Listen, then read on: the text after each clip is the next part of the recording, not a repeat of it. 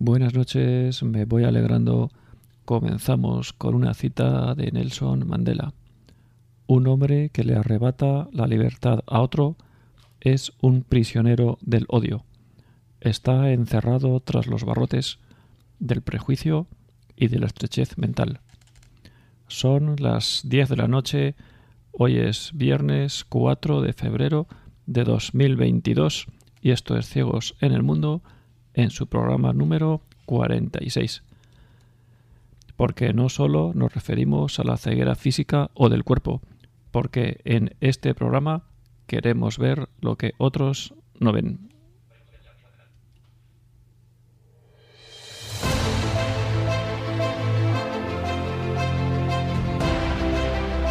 Ciegos en el mundo porque todos, de uno u otro modo, estamos algo ciegos en el paso por este mundo, desde este programa queremos aportar un poco de luz o al menos algunas ideas para ser una farola encendida en medio de la oscuridad.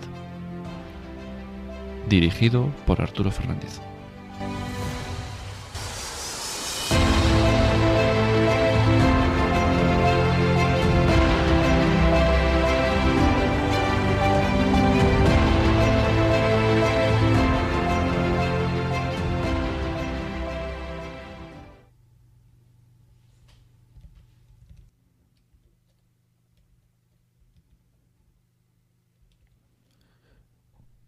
Buenas noches a todos.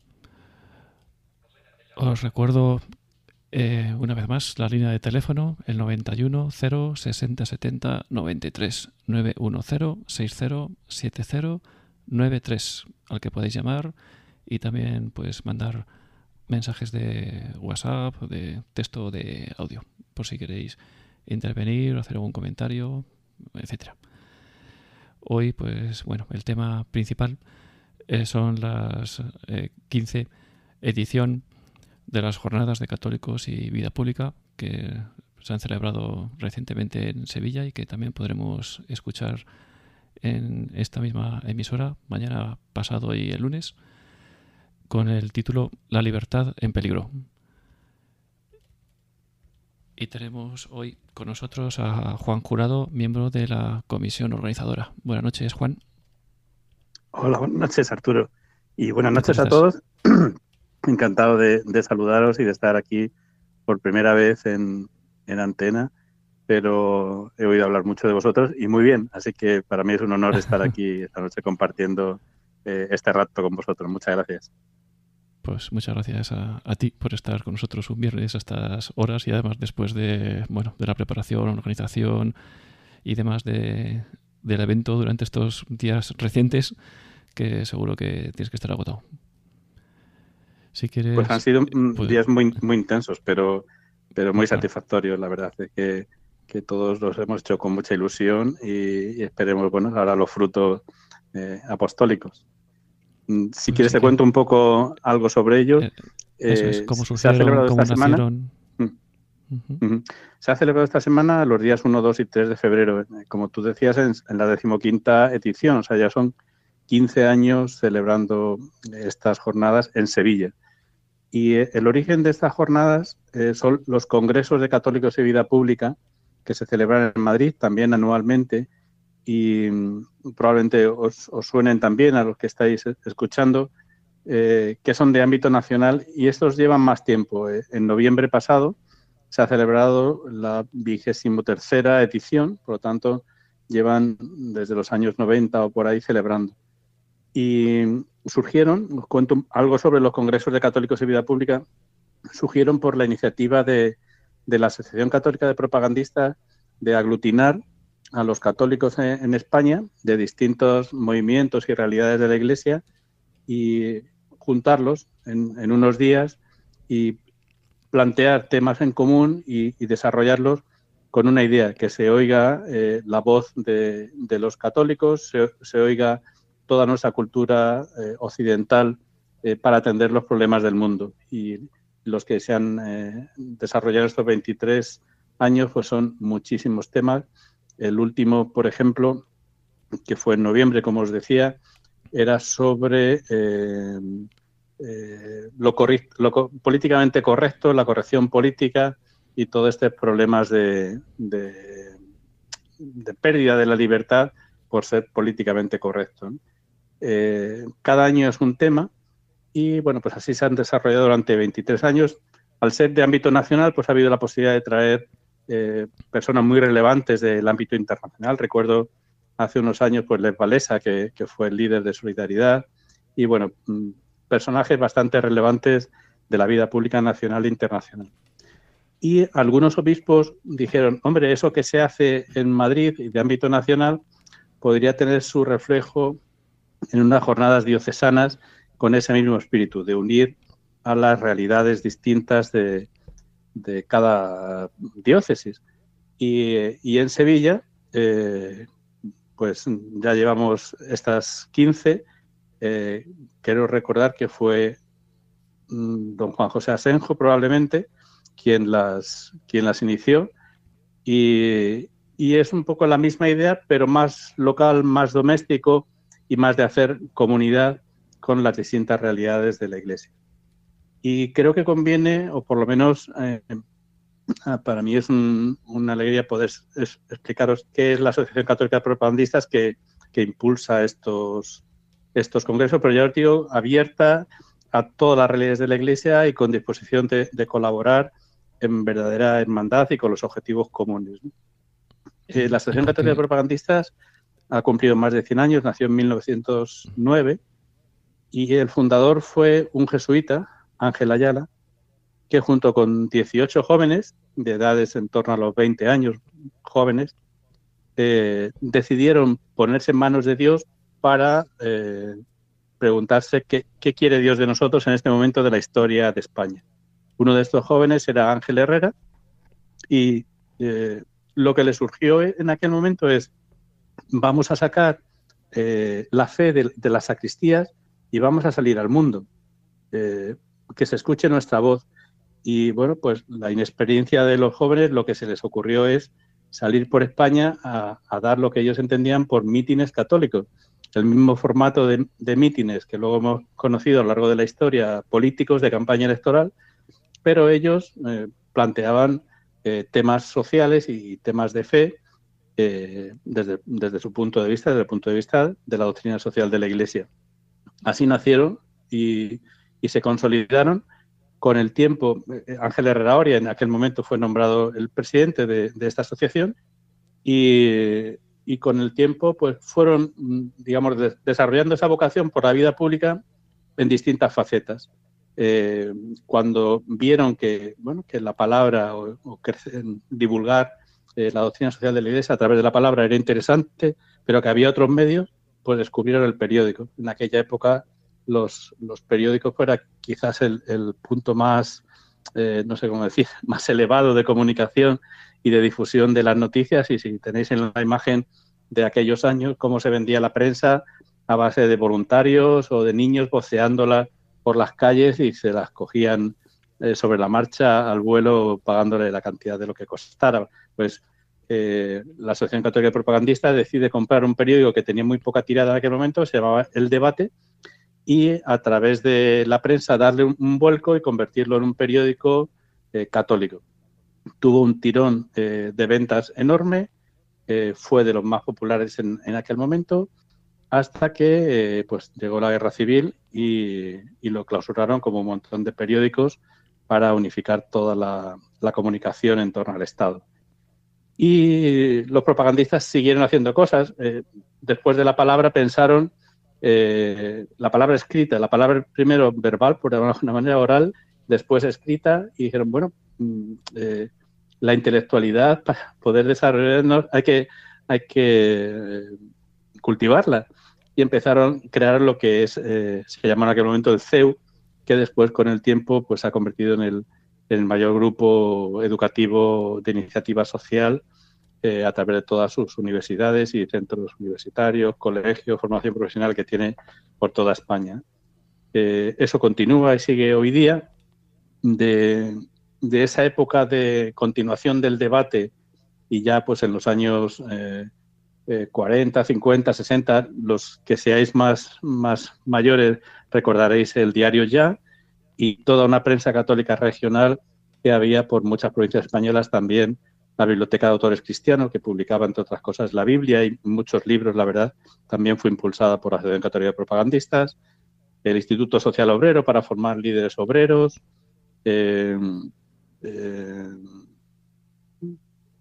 obras de, este estilo, el, Colegio Mayor eh, San Pablo, CEU, en fin, toda una preocupación por estar presente. Impulsaron también, y el propio Ángel Herrera Oria en el año treinta y tantos, eh, lideró un partido político, aunque por la provincia que él se presentó no sacó eh, escaño y, todo ese grupo acabó siendo eh, la CEDA, si os acordáis, la, Confederación Española de Derechas Autónomas, que configuraron una, oposición a, los partidos de izquierda en aquel momento.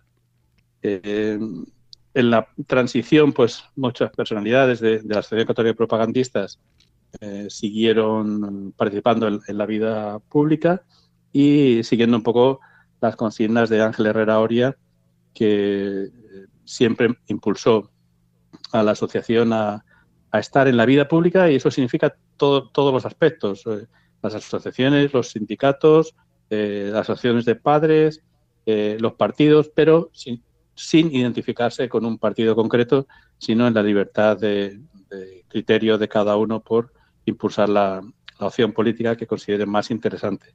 Lógicamente siempre buscando eh, que sea eh, la doctrina social de la Iglesia la que mueva eh, el contenido de, esa oferta electoral. Antes estaba intentando recordar y ya me, acordaba, también participó gente muy importante de la Asociación de Propagandistas en la creación de Cáritas en aquel momento que se lo pidió el Estado para el nacimiento de Cáritas y el impulso de, ayuda que nos venía de Estados Unidos para distribuirla por, los pueblos en, atendiendo a las mayores necesidades. Y, recientemente es conocida la asociación mm, por estos congresos y jornadas de católicos y, vida pública y también por eh, el lanzamiento eh, en octubre pasado, yo creo que no tiene ni tres meses todavía, de un diario digital que ha tomado el nombre de aquel periódico de papel de aquella época, que es eh, El Debate pues lógicamente adaptándonos a los tiempos.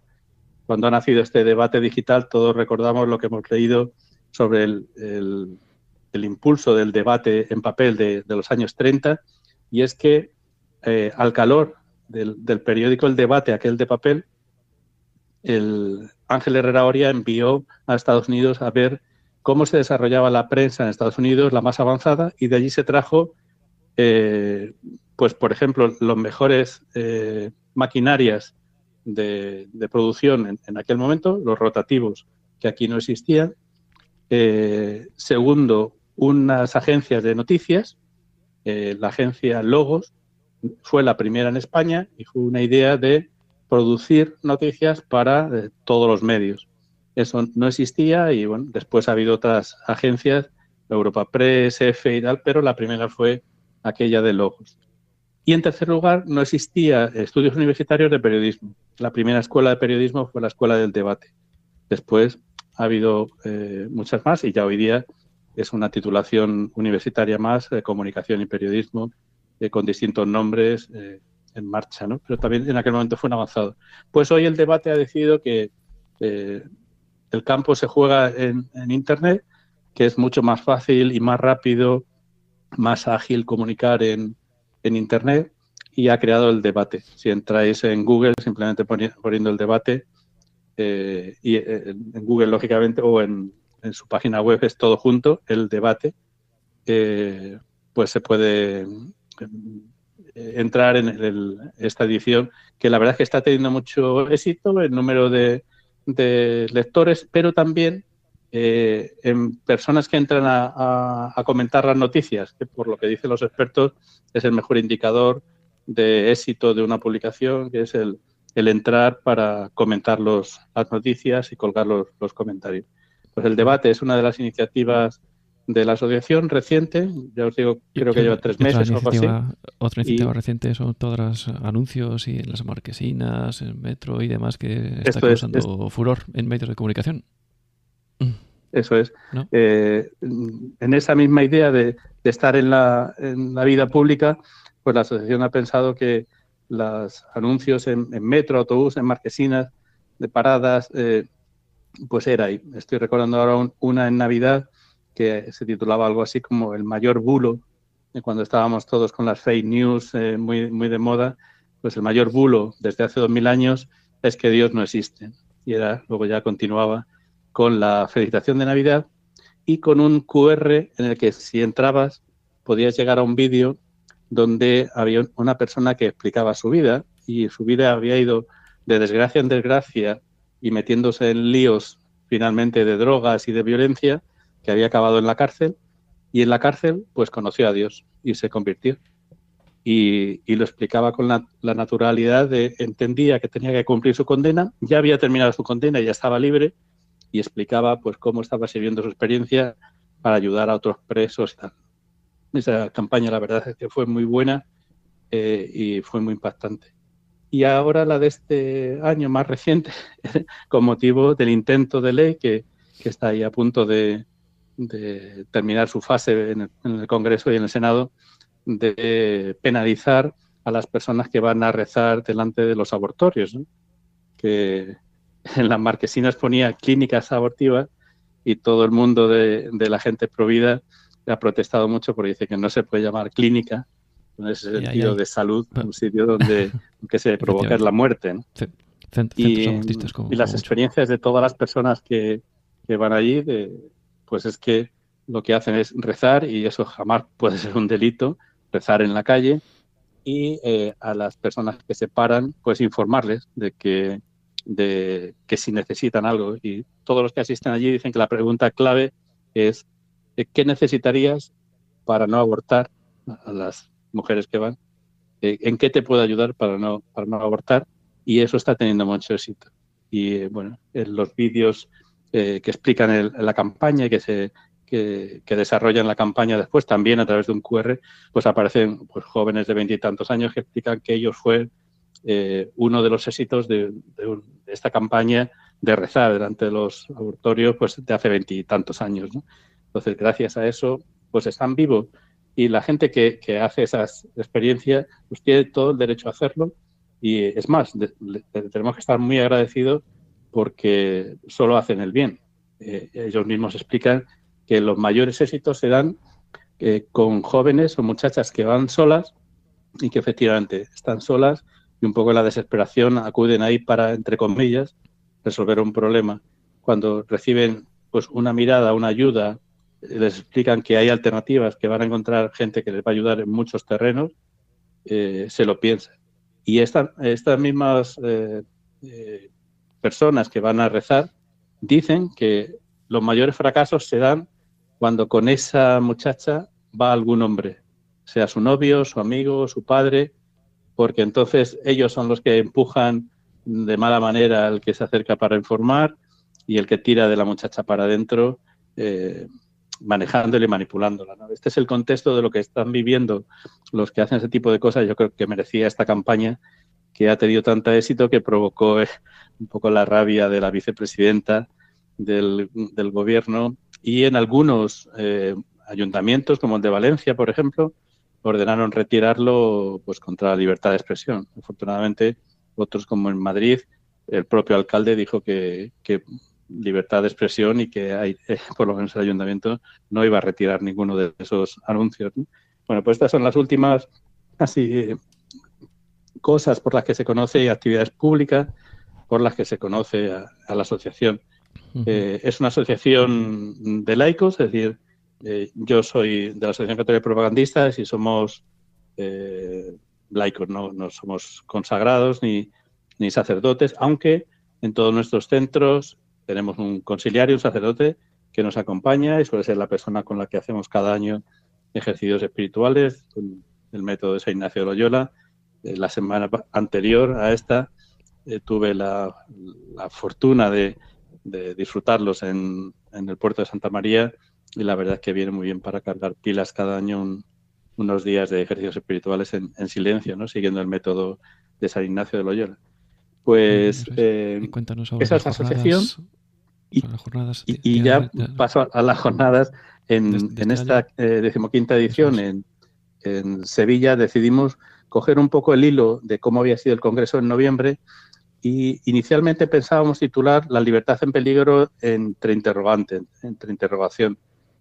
Pero justo en esos días que estábamos terminando de diseñar el cartel y el programa, eh, no sé si recordaréis, pero una comisaria de la Unión Europea eh, le dio por sacar una consigna a todos los funcionarios europeos eh, mm, sugiriendo que no se felicitara la Navidad en, oficialmente y a través de, de los cauces habituales en la Unión Europea para no molestar a las personas que fueran de otras convicciones religiosas afortunadamente hubo una reacción popular eh, fuerte en, Europa y eso dio marcha atrás.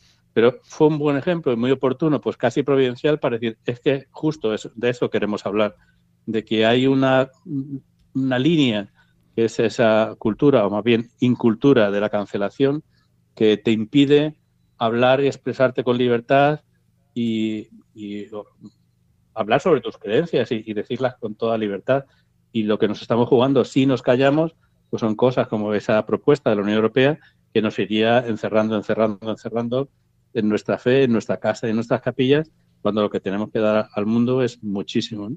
Entonces, eh, decidimos quitar la interrogación, la libertad está en peligro y tenemos que reaccionar.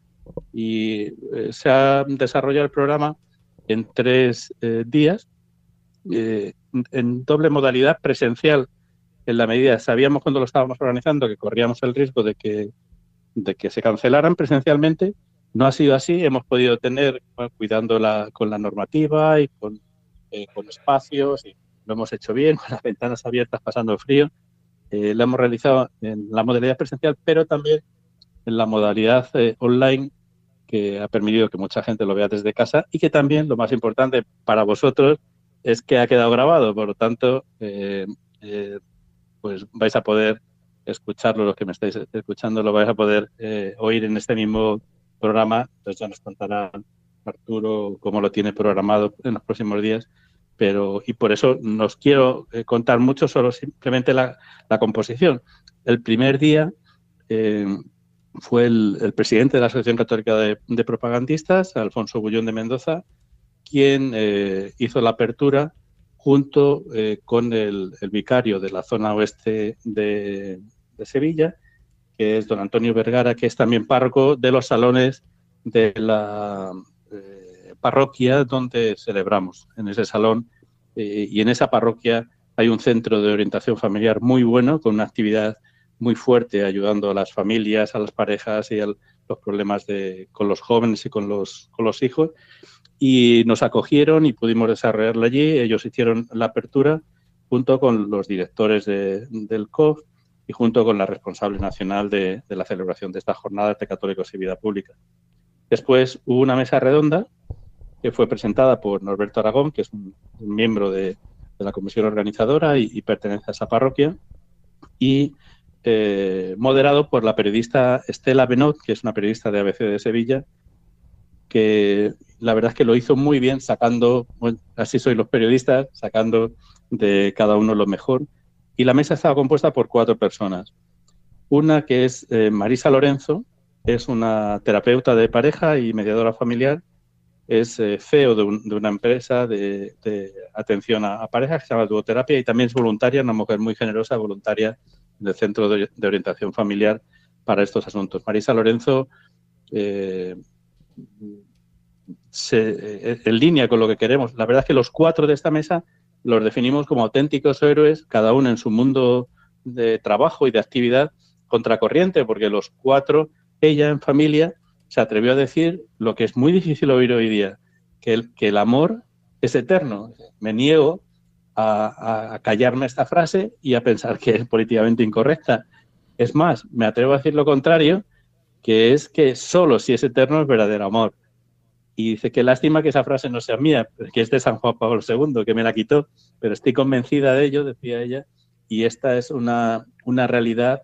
Y bueno, tiene experiencias muy positivas que cuando uno se pone eh, en manos de profesionales en momentos de crisis, uno sabe descubrir el amor que hay en el fondo de su corazón y hay muchas cosas que, que, sanar y que, crecer. ¿no? Marisa Lorenzo hizo esa visión desde, los temas de familia y cómo ella trabaja cada día en la familia. A continuación, Manuel Fernández de la Peña mm, es el presidente de Provida de Marina del Alcor. Yo creo que vosotros lo conocéis, que alguna vez ha estado con vosotros. Esta asociación, aunque es en un pueblo de, la provincia de Sevilla, tiene una dimensión nacional e internacional. Ellos son los que han patentado estos pins de pies preciosos que están hechos con el tamaño de unos piececitos de un, de un feto de poquísimos meses, para hacer ver que bueno, la ciencia y la técnica nos está haciendo, enseñando lo que todos intuíamos, ¿no? Que el principio de la vida humana está ahí con, con el primer momento del embrión, porque ahí está toda la potencia vital y, simplemente su desarrollo lo llevan a hacer. Y que no entender eso pues es quedarse en los siglos anteriores desde todos los puntos de vista, también desde el punto de vista jurídico, que debería dar ya un paso para defender esa vida que está ahí, esa vida humana, igual que es que se defiende los, huevos de, aves eh, en extinción, en peligro de extinción, pues qué menos que defender ese embrión que, es nuestro, es de los nuestros, de raza humana. Eh, a continuación, eh, María Jesús Tamayo, una cirujana del Hospital Virgen del Rocío con mucha experiencia en cuidados paliativos y explicó pues, los problemas que está teniendo de conciencia con todas estas leyes contra la vida que se están viviendo, la eutanasia y demás en, el entorno eh, médico. Y por último, Jesús Muñoz de Priego, un abogado y asesor jurídico de, educación, pues que lleva muchos años también contra corriente defendiendo la libertad de los padres por elegir eh, lo que quieren para sus hijos, pues en contra de todas estas leyes que cada dos por tres cambian el panorama e intentan imponer desde el Estado pues una educación que, que los padres no quieren para sus hijos. Pues así se desarrolló esta primera jornada. Ya os digo que la podréis escuchar, eh, que, ha quedado grabada eh, aproximadamente menos de una hora. Y la verdad es que fue muy interesante, sobre todo porque son testimonios eh, personales. Antes de eso hubo una conferencia impactante de María Sangil. María Sangil hace años estuvo en política en el País Vasco y es una mujer que hoy día ha cogido la bandera por defender las causas más nobles. no está en política, pero es consciente de que la sociedad civil se juega mucho si se queda en casa y no reacciona. Esta mujer, no sé si recordaréis, estaba presente cuando a Gregorio Ordóñez le pegaron un tiro en la cafetería. Entonces, mm, eh, cuando una persona ha vivido una experiencia como esa tan cercana, pues ella en otros vídeos que hay por ahí, que se han grabado recientemente sobre eh, estas experiencias, pues eh, dice, a los amigos de Gregorio solo nos quedaba una cosa, o encerrarnos en casa muertos de miedo, o dar un paso adelante, cubrir las listas y cubrir su hueco y presentarnos a las elecciones. Ha vivido muchos años con, con guardaespaldas y viviendo pues una vida pues como una vida rodeada de terror, pues es terrible, ¿no? Pero es muy valiente y vino de Madrid a esta jornada solo pues estuvo prácticamente media hora. Si escucháis esa conferencia, eh, pues duró poco más de media hora y volvió porque tenía mudanza y temas familiares en casa que le impedían quedarse más tiempo, pero mucho valor venir desde Madrid, dos horas y media de tren, a hablarnos del hueco que tenía, media hora que le habíamos dado y otra vuelta a Madrid. Y la verdad es que nos impactó a todos. Un primer día de jornadas de introducción a este tema de la cultura, o yo creo que ya a partir de ahora voy a decir siempre incultura de la cancelación. Y el día 2, el miércoles, pues si el primero nos dejó a todos impactados, yo creo que, más todavía. Eh, se celebró en lo que ha sido en Sevilla durante muchos años eh, la capilla de los Luises, eh, de esas congregaciones marianas de los Luises, de la historia del siglo pasado, de, de la religiosidad juvenil, que desde hace muy pocos meses es la sede de la delegación juvenil. Entonces ahí, eh, eh, liderado por, por, Antonio Campos, que, es una persona muy conocida en Jaén, que ahora está viviendo en Sevilla, eh, hicieron la verdad una presentación muy buena. primero se abrió con, el himno que ya se conoce de, Santiago, de esta jornada, de esta peregrinación europea de jóvenes que habrá en agosto de este año. Mm, nos juntamos, yo me considero joven también, nos juntamos eh, jóvenes de toda Europa para preparar la Jornada Mundial de la Juventud en Lisboa, que será un año después, en el 2023, en agosto. Entonces, esta primera preparación pues se está haciendo con mucha ilusión. Se presentó en la jornada el, este himno, que es un himno así con música celta eh, muy llamativo. Se habló también de, la Jornada Mundial de la Juventud y del himno de la Jornada Mundial de la Juventud en Lisboa, que también es muy atractivo y, tiene un ritmo muy bueno. Y hubo testimonios, no quiero hacer spoiler y, creo que os va a encantar, testimonios que nos hicieron saltar las lágrimas a todos de jóvenes. Allí había jóvenes eh, médicos, jóvenes abogados, jóvenes psicólogos, eh, el propio delegado de, Pastoral Juvenil, que es José Francisco Durán, eh, un deportista, una profesora, mm, un, economista, en fin, todos, todos esto contando cómo es su vida de jóvenes salmón, que así lo, titulamos la, esta segunda jornada, la juventud salmón, una juventud a contracorriente. Son jóvenes que eh, han recibido la fe y como la han recibido, pues la quieren dar a los demás también con toda naturalidad, con toda simpatía, con toda alegría. Y yo creo que tienen un espíritu que contagia y cualquier joven en este vacío existencial que, llevan hoy muchos jóvenes, al verlos a ellos probablemente den un salto de alegría en su corazón y si, bueno, si eso les ayuda a conocer a Jesús, bendito sea Dios. Esta yo creo que os va a emocionar cuando, cuando lo escuchéis. Y la segunda parte de esta jornada del día 2 pues fue quizás más eh, contracorriente todavía, porque fue eh, un adoremos, una adoración al Santísimo en esa misma capilla. Se preparó todo inmediatamente y muy rápido para que tener una exposición que contó con mm, muchas palabras y frases de fondo para acompañar del beato Carlo Acutis, este joven informático italiano, y dando mensajes sobre su vida y lo que él pensaba sobre la Eucaristía. Era un enamorado eh, de la Eucaristía y un friki de la informática, como se definía él, como le conocían. Pues eh, los jóvenes recibieron este mensaje del Beato Carlo Acuti con un fondo musical del coro de la parroquia de Nuestra Señora de las Flores, que es una parroquia muy viva de, Sevilla, y que tiene un coro genial. Lo hicieron maravilloso y nos permitieron a todos entrar en esa compañía de Jesús, eh, ayudando, viviendo con él, dejando empaparse eh, por él. La verdad es que fue una sesión eh, preciosa. Yo creo que esa os va a gustar. Si la primera nos gustó a todos, yo creo que la segunda eh, os va a gustar más todavía. Y ayer ya terminamos con la tercera jornada, que mm, diseñándola y por propuestas de unos y otros, porque no os he contado al principio que cada año creamos una comisión organizadora, pues unas 20 personas, como os decía, pues de todas las realidades de todas las edades y de todas las profesiones. Nos hemos apañado en esta ocasión, como habíamos aprendido durante estos años de pandemia, a través de videollamada y así nos hemos ido apañando para organizarlo y dar las ideas. Y esta idea, esta mesa eh, surgió de, ese debate y ha sido, eh, lleva por título Mujer que no hable en tu nombre y la componen solo mujeres. La presentación la ha hecho María Cabeza, que es también miembro de la comisión organizadora, y como fue alumna de este colegio, pues consiguió que el Colegio de Sagrado Corazón de, Sevilla nos abriera sus puertas en el salón de actos para hacer la, mesa redonda y luego en esa misma capilla después tener la misa.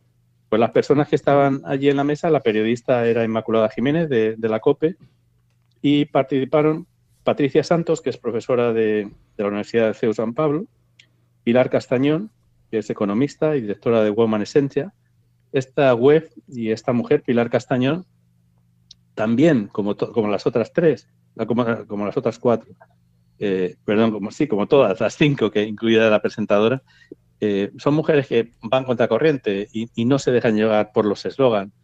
Eh, por ejemplo, ella, Pilar Castañón, en su web, cuando entregaron el premio Princesa de Asturias a una política que, en concreto la, modalidad de premio de humanidades.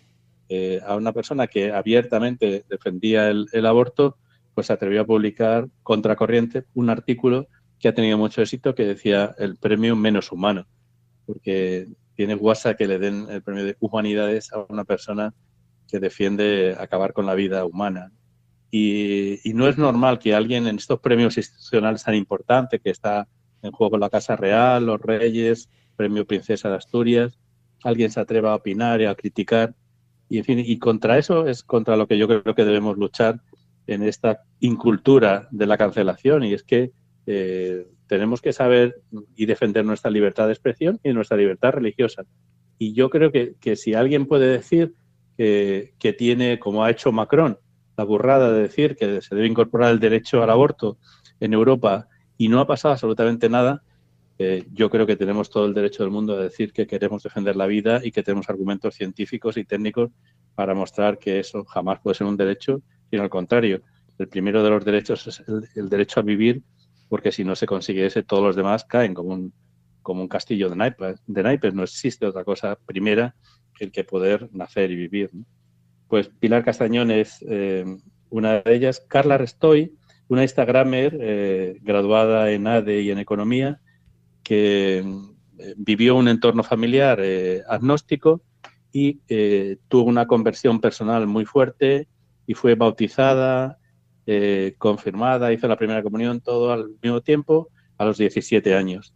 Precisamente la bautizó y le impartió el resto de los sacramentos don José Ángel, nuestro arzobispo actual, cuando era arzobispo de Tarrasa, porque ella venía, ha venido de, Cataluña. Carla lo, ha hecho fenomenal, una muchacha joven, eh, súper activa, ha estado eh, menos de dos días, poco menos de dos días en, Sevilla y le ha dado tiempo de participar en las jornadas. Participó en la de los jóvenes del martes, en la del miércoles, defendiendo eh, como mujer lo que es el amor verdadero y dónde está la felicidad verdadera. Y, pero entre medias hizo un montón de cosas, ha estado en un colegio impartiendo tres charlas a tres grupos de alumnas, ha eh, emitido por Instagram algunas entrevistas que ha tenido. Bueno, no ha parado, una mujer hiperactiva, eh, con una simpatía que, ha ganado a todo el mundo. Y estaba también eh, María, José García Romero, que es periodista y community manager, es la responsable voluntaria de todas las redes sociales en las diócesis de Sevilla y, también, como todas las demás, la verdad es que ha sido un ramillete de mujeres. Creo que, que os va a gustar ver a mujeres con un lenguaje, con, con una alegría, eh, con un mensaje muy diferente a lo que estamos acostumbrados a ver pues en los festivales estos de venidor último que ha habido y en estas eh, vulgaridades, ¿no? Y hablando de la belleza, de la verdad, de la mujer, de la feminidad, de la maternidad, eh, de una manera clarísima y contracorriente. Una venía de Barcelona, de Cataluña, como os digo, otra de Málaga, otra de Madrid y otra era de Sevilla. Y lo hicieron muy bien y cada una con su personalidad pero completaron muy bien el ramillete de esta, de esta intervención. Eh, yo creo que, que, gustó muchísimo y, bueno, y lo que se está oyendo eh, está gustando. Y para terminar, eh, tuvimos la Santa Misa, fue la clausura de las jornadas, la presidió don, don José Ángel Saiz, que es nuestro arzobispo, y en su homilía, que si tenéis también posibilidad, no sé, o de entrar en YouTube o de que se emita en algún momento por, por la emisora, una eh, homilía también muy valiente en la que nos animó a, no tener miedo, como nos decía San Juan Pablo II, a defender nuestras convicciones, a llevar nuestra alegría y nuestra esperanza al mundo, porque aunque seamos minoría, eh, somos conscientes de que lo que tenemos es muy valioso. Si a nosotros nos llena el corazón y nos hace felices, seguro que hay gente a la que le puede resultar muy útil. Y perdón, seríamos muy egoístas si, si nos lo quedáramos para nosotros mismos, ¿no? Pues así ha sido el desarrollo de estos tres días. No sé si me quedo algo en el tintero, si es así, con confianza Arturo, me lo dices y, pues y esto ya es cuestión. Es maravilloso, ¿no? Esto, todo este caudal de agua fresca y todas estas ponencias tan interesantes que, bueno, antes de que se nos pueda olvidar, os recuerdo para los que estáis escuchando en directo que mm, lo podremos escuchar aquí en, a, través de la radio online mañana sábado, el domingo y el lunes a las 10 eh, de la noche, los tres días, podremos escuchar las tres jornadas. Y para los que estéis escuchando esto en cualquier otro momento, pues también lo podréis encontrar en, internet, buscando en, en, YouTube por eh, decimoquinto en números romanos, eh, jornadas de católicos y vida pública en Sevilla pues ahí también está la grabación que se puede escuchar en, en cualquier momento. Y bueno, como andamos un poco justo de tiempo. Voy a ir abriendo algún micrófono a alguien de los que están por aquí por si quieren intervenir. Tenemos a Carmen Usano desde Cuenca. Hola, buenas, noches. Buenas noches, Arturo. Buenas noches, Juan. Ya nos has dejado con la boca abierta. o sea que para no nos vamos a perder la retransmisión, está en, diferido de lo que habéis vivido en Sevilla, porque la verdad has dado, nos has dado una panorámica con un balón de oxígeno ante tantas cosas negativas que estamos oyendo en contra de, de la Iglesia y que hay algunos también que piensan que esto se está terminando, que estamos, eh, que esto no, no, va para nada y que tengáis la valentía y el heroísmo, pues desde, luego de defender el humanismo cristiano, pues, pues eh, da gusto, no lo perderemos. Y una curiosidad, porque soy una persona, soy desde Cuenca, nuestro arzobispo es paisano mío, y mm, la, mm, algo, la propagandista de Acción Católica es una rama de la Acción Católica, Juan. No, no, es una asociación independiente de Acción Católica. Lo que ocurre es que mm. en aquellos años en que se, lanzó la Acción Católica, mm. eh, creo que también en los años 30, le pidieron a Ángel Herrera Oria eh, que, ayudara a impulsarlo. Entonces, ah. él fue durante un tiempo simultáneamente presidente de la Asociación Católica de y presidente de Acción Católica en España. Fue un ah. momento muy, muy fuerte. Eh, este grupo de jóvenes que bueno, crecieron, ya habían pasado 10 o 15 años desde, pues tendrían esos 35 o algo así, que les llamaban para cubrir muchos huecos y, participó en la acción católica, pero con finalidades diferentes. La, asociación católica, digamos, eh, funcionamos como habéis visto en, la vida pública y la acción católica está siempre eh, incorporada a alguna parroquia. A parroquia. Tiene una vinculación con, la parroquia, lo, conocéis, ¿no? ¿Conocéis Acción Católica? Sí, sí, sí, claro. Y, eso me, da pie para contaros una cosa por, completar de la vida de Ángel Herrera Oria, que el cardenal, el cardenal, el cardenal que fue cardenal, Exacto. pues tiene una calle Exacto, eso era lo que iba a decir, que, que, tiene una vida tan rica que, mm. casi son dos vidas en una, porque hasta el año 38 o algo así, creo recordar, mm. eh, o, 34, 35, estoy diciendo de memoria, eh, pues fue un laico, una persona, él había aprobado las oposiciones de abogado del Estado, ejerció un poquito tiempo, pero luego ya se metió en estos líos que vio que era necesario. Pues, él fue el director del periódico, el director de la asociación y fue creando todo este tipo de, este tipo de cosas. Y eh, parece, dicen, cuentan en su biografía que, que tenía vocación al sacerdocio, pero decían, espérate que hace falta que sigáis impulsando este tipo de cosas, personas como tú, y cuando ya pues no pudieron aguantarle más, pues se fue a un seminario a, Alemania, completó su formación, vino como párroco a Cantabria, él es de origen cántabro y le quieren mucho en Cantabria, hizo muchísimas cosas, también en barrios obreros, apoyando reuniones de pescadores, a la misma actividad que tenía como laico, pues la, desarrollaba como sacerdote. Y, y, después le nombraron obispo de Málaga y allí lo que cuentan que como obispo eh, tenía la, la, misa de 12 que ponían altavoces porque se, se, llenaba la catedral, se llenaba por fuera, la, la, emitían por Radio Nacional de España y que tenía una carga de, pues, de, sensibilidad, de doctrina social. Hizo una obra preciosa en la provincia de Málaga. Se dio cuenta que los, en los pueblecitos no había escuelas, pues el Estado todavía no se había desarrollado. Entonces hizo, no recuerdo el número, pero como ciento y pico o algo así, de lo que llama escuelas capilla, pero lo más milagroso es que consiguió que otras tantas eh, mujeres maestras fueran allí. Yo he, oído, yo he oído alguna contar que, pero es que no había camino ni nada, íbamos con burro a estos pueblos perdidos y allí nos tirábamos todo el curso, no había forma de salir como hoy día que coges el coche y te vuelves a casa, ¿no? Nos tirábamos allí y éramos todo, maestras, catequistas, enfermeras en el pueblo, enseñábamos costura a las madres, en fin, eh, mujeres con una vocación tremenda y eso era fruto de eso. Finalmente le hicieron cardenal, como dices, y participó en algunas sesiones del Concilio Vaticano II y murió en los años 60. Pero dos vidas mm, apasionantes, tanto la primera parte como joven y, adulto laico, y después como sacerdote y obispo cardenal también muy rica y muy activa. y te he interrumpido, perdona Carmen. No, no, muchas gracias, no. Yo te quería añadir que el fundador de la Asociación Ciegos Españoles Católicos, FECO, eh, era propagandista de Acción Católica también, Luis García. Anda, qué bien. Qué bien. Es que cuando uno lleva en el corazón algo, pues lo tiene que dar, ¿no? A todos. Claro, claro. Y no para en crear cosas. Pues me alegro muchísimo y yo felicito porque estáis haciendo un trabajo fenomenal.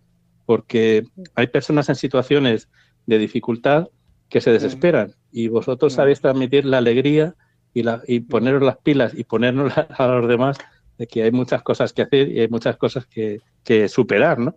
Y bueno, pues eh, sois un ejemplo para muchísima gente, así que aprovecho para felicitarlos y agradecerlos. Pues gracias, Carmen. También tenemos a Jaime y Consuelo desde Albacete. Consuelo. No se le oye. Bueno, pues también tenemos a Ignacio desde Jaén. Ahí está, Consuelo. Buenas noches, Consuelo. Adelante, ahora sí. La, la, verdad es que ha sido algo muy refrescante, muy constitutivo para todos nosotros que queremos, pues eso, hacer o intentar lo que Dios nos va poniendo y que los seglares tenemos que estar ahí, pues dando la cara y haciendo lo que Él nos va diciendo en cada momento. La verdad es que solo te puedo Gracias.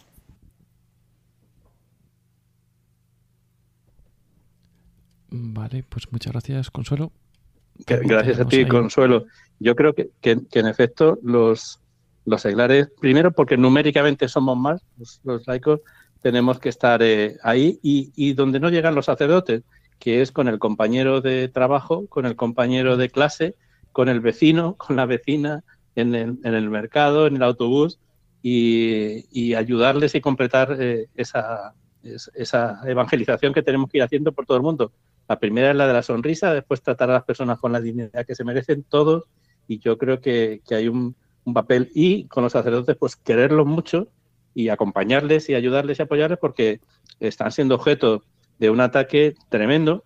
Lo que se está diciendo ahora, eh, y sabéis, no sé si os dais cuenta, pero hay campañas organizadas una detrás de otra para darle caña a la iglesia. Y da igual, pero es un tema. Está unos días en prensa, luego se descubre que no es nada. ¿Os acordáis la cosa de las eh, inmatriculaciones de bienes inmuebles? Parecía que la iglesia había robado algo y de pronto lo que ha sido es que había errores de registro y cosas que era evidente que la iglesia está diciendo, oye, que aquí hay errores, eso es un registro público, que sepáis que hay errores, que esto pone que es nuestro, pero no es nuestro. En fin, eh, no es nada, es un bluff y han estado evitando en la paliza la iglesia al estilo de la iglesia nos roba, una tontería de esas. Y después, igual con, las, con, las, eh, con el acoso y los abusos sexuales, nos da mucha pena que una sola persona sufra, pero lo sufra dentro de la iglesia o lo sufra donde sea. Y resulta que ahora las estadísticas que se conocen es que en, el entorno de la iglesia es un menos es un 0, algo por ciento y está en otros sitios de esos abusos. Desde luego, que se castiguen todos, desde el primero hasta el último, y que se investiguen pero donde estén, no, no solo en, la iglesia, que resulta que es donde menos casos hay. Dicho que, nos duele a todos mucho, pero nos duele también que se haga una campaña detrás de otra, detrás de otra, detrás de otra a la iglesia cuando no hace más que hacer el bien a su alrededor. Y bueno, lo hemos visto durante la pandemia, cómo ha salido a la calle cuando el Estado ha fracasado y ahí estaba gente de la iglesia, laicos y también religiosas, ayudando a, quien no puede comer en estos momentos, como lo ha estado Caritas toda la vida y como lo sigue estando en la parroquia. Yo creo que nos toca también a nosotros, cuando surgen estas campañas, desmontarlas y, y decir la verdad, porque al menos yo jamás he visto a mi alrededor un caso como esto y los sacerdotes que he conocido para mí son auténticos supermanes. Lo que están haciendo, lo que están viviendo, las horas que están dedicando, la alegría que están dando a todo el mundo, cómo están tratando a niños, a mayores, a ancianos con todo su cariño como les permite su, su vocación. No, son para eh, llevarlos y ponerlos en un altar, no para estar dándoles caña continuamente. En fin. Pues muchas gracias, Consuelo. Es una, es una campaña de, de acoso continuo, ¿no? Lo que comentabas. mucho. Lo comentabas por ello, sí, señora.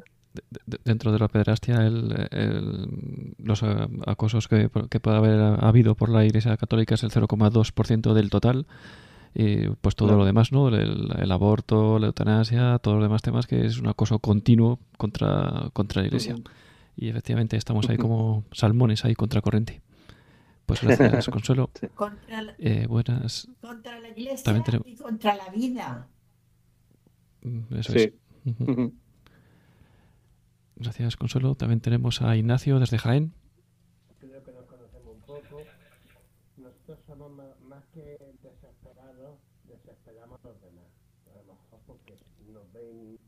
Se, te oye muy bajito, Ignacio. Si puedes acercarte más. Que digo que nosotros, eh, bueno, más que desesperados, desesperamos a los demás algunas veces. Porque la gente algunas veces ve la discapacidad como un obstáculo y nosotros la vemos como algo normal. Eh, bueno, mm, reconocer que la Asociación de Propagandistas desde los años 30 ha sido una, asociación avanzada en la actualidad, porque, bueno, por lo que tú estás contando, lo que yo he leído, es una asociación que ha ido por delante de la sociedad siempre. Y su avance ha hecho que en este país se pasen en muchos términos, como por ejemplo has comentado el periodismo, que en España, pues bueno, hacía periodista los chupatintas, vamos a decirlo así, en plan despectivo. Y en esta asociación se ha hecho mucho bien a este país. Sí, no solamente mm, en los aspectos políticos, en el aspecto social, sino en un aspecto religioso que hoy parece que, bueno, está muy moderno, que hace misión, que los laicos tenemos que estar ahí y no nos damos cuenta de que los laicos estamos ahí desde los años 30. Y no en unos momentos fáciles, en una república, en una posguerra, en una dictadura, en una transición democrática ejemplar, pero difícil, porque no era fácil unir las dos Españas, y actualmente en una democracia que, bueno, aún es joven, pero que independientemente de quién gobierne, ahí estáis vosotros. Es decir, yo quiero con eso dar las gracias a una asociación impulsora en la Iglesia y que muchas veces no está totalmente reconocida como debería de estar. Pues nada, Juan, hasta otra. Encantado, Ignacio, muchas gracias.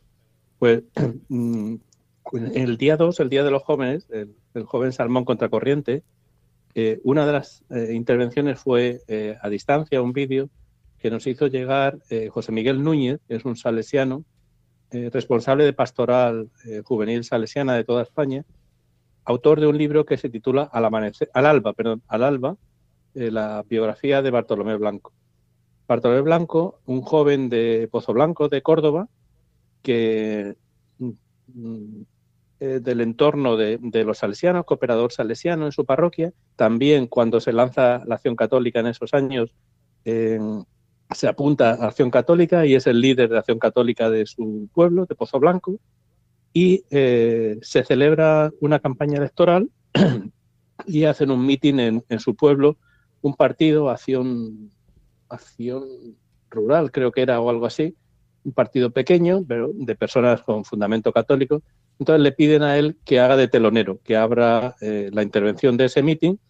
Eh, en un momento que ya se había declarado la República, llevaba dos años de la República y eh, él, este Bartolomé Blanco, era un, joven sillero, un artesano de, las sillas y, había mm, decepcionado a las personas que pensaban que, la República le, daría una vuelta al caciquismo de Andalucía y que habría mejores condiciones para los obreros. No solo no era eso, sino que se había generado una tensión eh, bipolar entre dos eh, frentes que, se enfrentados en el odio y bueno, pues todo lo contrario a lo que él en su corazón, una persona joven católico, sentía. Total, que él interviene de tal manera que lo hace mucho mejor que los políticos que vienen de Córdoba capital y de Madrid y claro, ellos se fijan en él y dicen, aquí hay madera, este chaval es un líder. Entonces le invitan a ir a Madrid a que conozca a Ángel Herrera Oria, que en ese momento acababa de crear el Instituto Social Obrero. Ángel Herrera Oria entrevista a este muchacho, que en aquel momento tenía 19 años, para entrar en el instituto requerían que tuviera 21, era un, centro de formación de líderes eh, sindicales obreros católicos, y, pero con la personalidad de Bartolomé Blanco resulta que lo admite eh, en el instituto le dan una beca y hace su curso de formación para líder obrero. Lo termina y eh, lo ha hecho también que le premian con otra beca de un viaje por, por Bélgica, por Francia, para que conozca cómo están organizados allí los jóvenes eh, obreros católicos, la JOC. Y eh, vuelve con tal fuerza que crea unos cuantos sindicatos en, en Córdoba, le nombran presidente de, de la Federación de, de, Sindicatos Católicos de Córdoba, llega la guerra civil, que le pilla haciendo el servicio militar, pero le llevan para casa y allí le, alguien le denuncia. Entonces le detienen por ser católico y lo llevan a Jaén, precisamente en, el cementerio de Jaén, es fusilado. Él pide que, que, sea de frente, porque le dicen que se dé la vuelta y él dice que no, que quiere de frente, con los pies descalzos, como Jesucristo, y muere eh, gritando Viva Jesucristo, Viva Jesucristo Rey, y escribe un día antes unas cartas a su familia, a su novia, que se llamaba Maruja, diciéndole que perdón, perdón, perdón, que ni se preocupen ni buscar en quién lo delató y que solo miren y hagan perdón, que es lo que eh, eh, Jesús nos pide, y se despide la novia diciendo hasta el cielo, Maruja, te espero en el cielo. Y bueno, pues este, la biografía es impresionante, esta la acaba de escribir eh, hace unos meses este, este hombre y aparece también esta intervención el día 2, que es el ejemplo que yo creo que se nos pide a, a los católicos de no entrar en ese enfrentamiento de odio, salirnos de ese bucle y dar amor, amor, amor y perdón, perdón, perdón y trabajar por el reino de Cristo. Pues muchas gracias, Ignacio. Pues muchas gracias, Ignacio. Y bueno, no tenemos tiempo para más. Ya hemos llegado al final. Aunque hay más gente conectada y seguro que hubieran intervenido. Pero bueno, ya nos quedamos sin tiempo. Recuerdo una vez más que mañana sábado, el domingo y el lunes a la de la noche, pues podréis escuchar estas ponencias aquí en, en la radio online. Y para los que escuchen esto con posterioridad, pues lo pueden, las pueden encontrar a través de YouTube las grabaciones. Y bueno, una vez más, pues dar las gracias a Juan por haber estado con nosotros este, este rato y habernos, bueno, pues deleitado ¿no? con, con todas estas uh, anécdotas y todo lo que bueno, ha acontecido en estos días en estas decimoquintas jornadas en Sevilla. Y pues muchas gracias por todo tu caudal de, bueno, de vida interior. Muchas gracias. Muchas gracias a vosotros y, y, a todos los oyentes. Estoy a vuestra disposición cuando queráis y que sigáis así, que estáis haciendo mucho bien. Un abrazo muy fuerte. Pues muchas gracias, pero no me acuerdes todavía. Y al resto, pues bueno, muchas gracias por haber estado ahí. Que paséis buena noche, buena semana y el próximo viernes nos volvemos a encontrar con otro tema interesante. Muchas gracias y buenas noches. Para contactar con este programa puedes hacerlo en el correo electrónico ciegos en el mundo o bien en el número de WhatsApp 91 0 60 70 93. Yo soy Arturo Fernández y esto es Ciegos en el Mundo.